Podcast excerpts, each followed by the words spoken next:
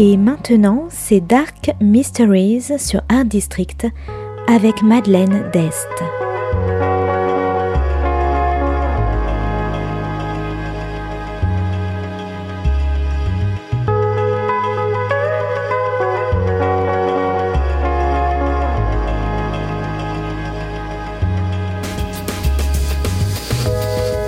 Welcome to Dark Mysteries, a book review show devoted to crime, mysteries, thrillers, and the dark side of human nature. I'm Madeline Diest. Join me as I talk about great books in the crime and mystery genre. Today's book is The Perfect Couple by Jackie Kabler.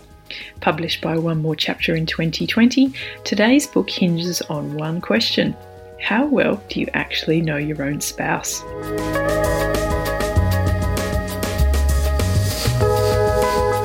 Gemma and Danny have been married for 18 months and have just moved from London to Bristol to start a new life. One day, Gemma comes home from a business trip and finds her house empty. Her husband Danny had emailed her the night before, there's a hold up with his new work issued mobile phone, and said he'd make dinner for her, but he's nowhere to be seen. At first, Gemma thinks he's probably just working late, but as she lays in bed alone later that night, Gemma begins to really worry. Bristol detective Helena Parkin and her partner are investigating two murders. The murders of two unrelated men who just happen to look identical to each other. As the investigation leads only to dead ends, Helena is desperately hoping there isn't a third victim, because three murders means a serial killer. After two days and calling all of Danny's friends and family, Gemma finally reports his disappearance to the Bristol police. The police take notes and go through all the usual missing person protocols until Gemma shows them a photo of her missing husband. And Danny happens to be exactly the same physical type as the two other murdered men. The police are now very interested and concerned for Danny's whereabouts, but as they probe into Danny's life for clues into his disappearance, the facts about Danny's life start to unravel, and Gemma has to question whether she knew her husband at all, and the police don't believe a word of her story.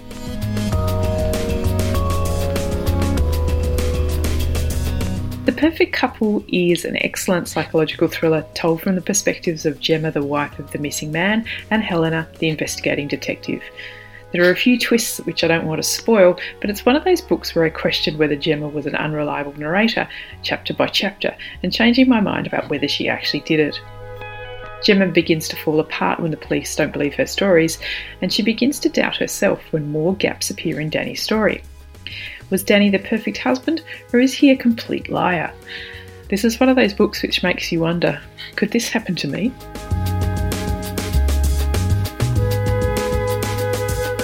And as the days pass without locating Danny, Gemma becomes the prime suspect for not one but three murders, three men who all look the same.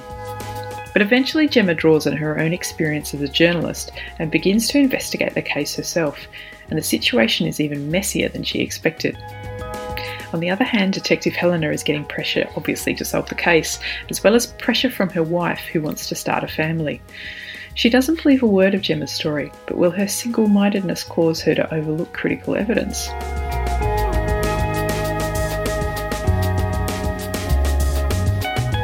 So, if you like doubt, secrets, missing husbands, and perfect couples not being what they seem, I recommend The Perfect Couple by Jackie Kabler. Thanks for listening to Dark Mysteries. If you have any feedback or want to say hello, you can contact me at Art District Radio by email at mde at artdistrict-radio.com. Or if you'd like to listen to past reviews, please go to artdistrictradio.com forward slash podcasts. And until next time, happy reading.